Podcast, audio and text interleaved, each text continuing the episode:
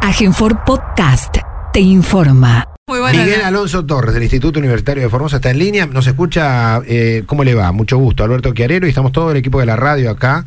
Eh, ¿Está en línea? Buen día, ¿cómo le va? Buen día. Sí, estoy día, muy buenos días y gracias por permitirme nuevamente estar en contacto con tu audiencia. Por favor. eh, eh, la verdad que me pasaban hoy el dato, una compañera de trabajo, una colega, eh, sobre esto que están haciendo en el Instituto Universitario, eh, sobre eh, bueno una rotación con pacú y arroz, o arroz y pacú, como lo quieran hacer. A ver, ¿cómo es el tema? Y bueno, el, eh, ahora iniciamos la cosecha de- de- del arroz ayer, ayer Sí. concluimos hoy. Eh, este proceso, te acordarás, empezó allá con la siembra el 1 de octubre, con el día de campo que hicimos en, esa fecha. Que fue el vicegobernador, me recordaba hoy Laura. ¿puede ser? ¿Cómo? ¿Cómo? que estuvo el vicegobernador, estuvo... No, estuvo el vicegador, los diputados acá. Claro, claro. Zona, varios intendentes. y ahora se están viendo los resultados de eso. Exactamente, ahora estamos cosechando los resultados, cosechando los resultados con un rinde inesperado, eh, porque la media provincial es solamente 6.000 kilos por hectárea y nosotros estamos en nuestra unidad demostrativa, Pacúa Arroz, tiene dos, dos sectores de un cuarto de hectárea cada uno y nosotros estamos por sacar el equivalente prácticamente a 10 toneladas por hectárea, o sea, lo- la expectativa de rendimiento que tuvimos fue muy superior a, la- a lo que estábamos esperando. ¿Por qué? Y uno, tal vez porque el suelo sea nuevo, tal vez porque no.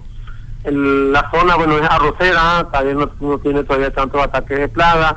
Y, y esa es una parte. Yo creo que lo que más influyó fue que lo- los, como dicen acá los, los viejos lugareños, eh, los estudiantes le cuidaron como un pesebre. Ajá, mire usted.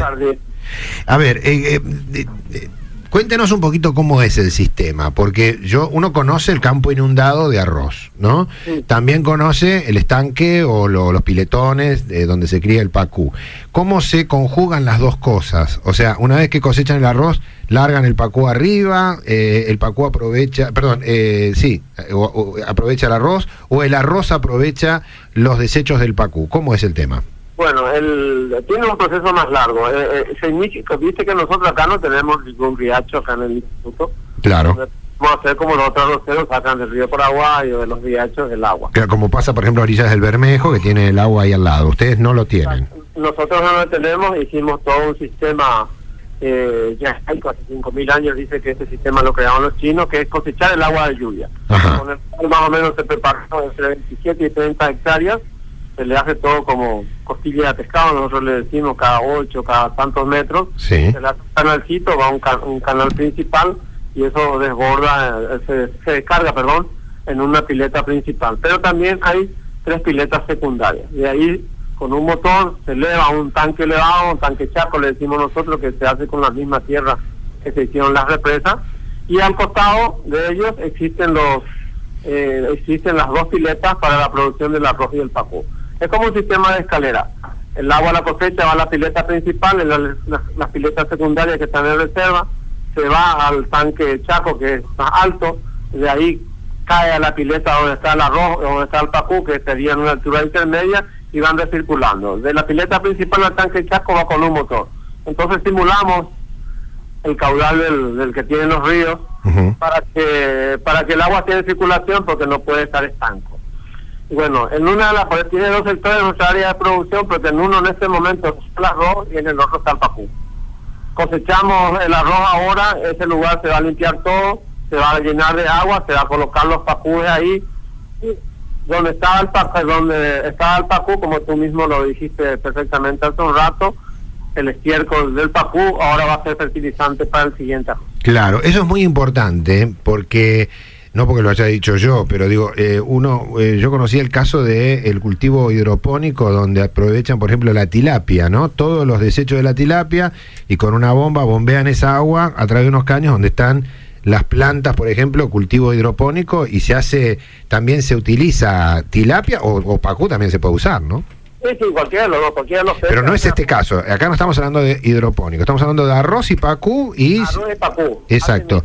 Y se utilizan indistintamente las piletas de uno o del otro. Así es. Así mismo, van uno al lado del otro, van rotando año a año. Por eso se dice pacú arroz. Claro. Rotación, van, van rotando. Y luego lo, lo, lo, lo sustantivo de esto es por ahí algunos dicen, bueno, esto en el ámbito de la agricultura familiar no se puede no se puede repetir. Yo trabajé en África y ellos hacían de mil metros cuadrados para su consumo. Claro, pero es muy importante esto también que usted dice, porque efectivamente yo conozco, por ejemplo, el establecimiento de Isla P en Clorinda, y las piletas están hechas, para que la gente entienda que nos está escuchando, hacen un pozo y tiran el agua y el agua queda ahí. A ver, no, no, no, no, no, eh, es, es, prácticamente hermético, ¿no?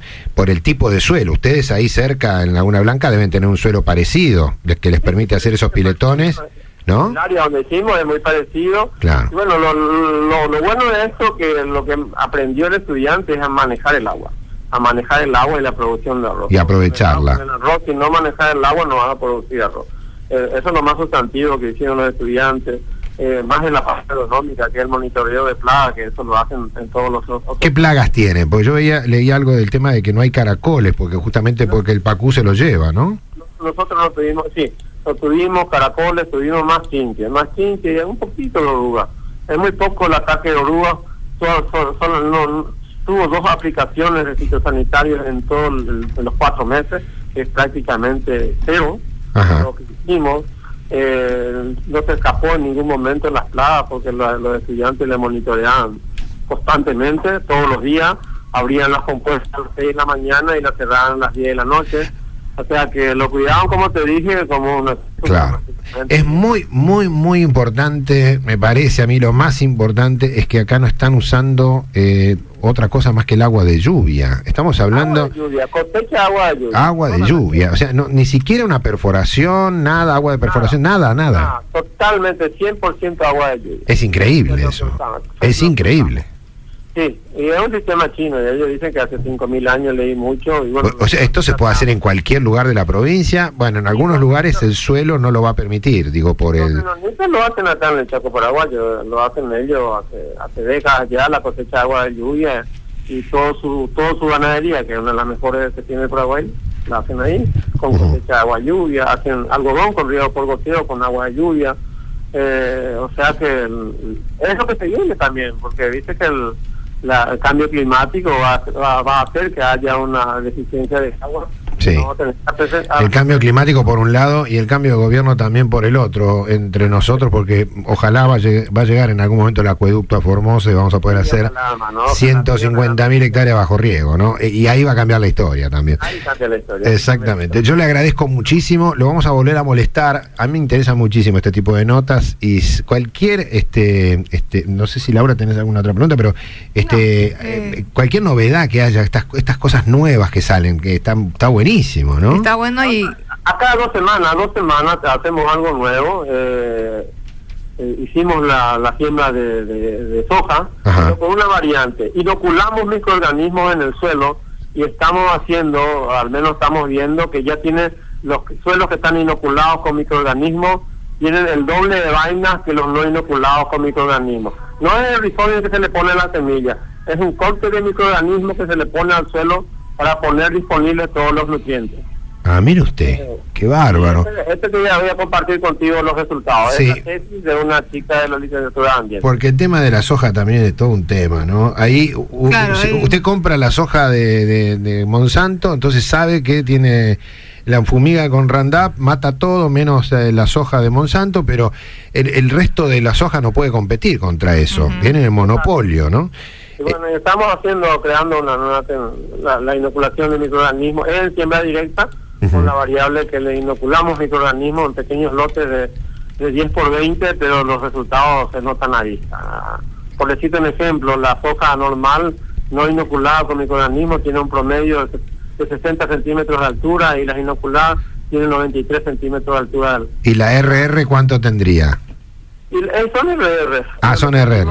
Son pero la- le agregamos microorganismos. Pero el siguiente lote que queremos hacer, queremos hacer con convencional. Ajá, Ya- Ya claro. vamos a tener los rastrojos porque es un mercado abierto y bueno, es más, más, más con la orientación que Claro, lo ideal sería que se haga con la convención a la que todo el mundo tiene acceso. Laura quiere una, tiene una pregunta. Sí, no, es eh, cambiando de tema, es el tema del inicio del ciclo electivo en el Instituto Universitario en la localidad. Eh, ¿Cuándo estarían iniciando? Seguramente se- están en fecha de, de, finales. Estamos ahora, estamos en etapa de cursillo del lunes de la semana pasada. Esto es un examen, vos no lo sabías, pero el Sí. profesor nos está tomando un examen a vos y a mí ahora, Ah, en este ¿estás momento.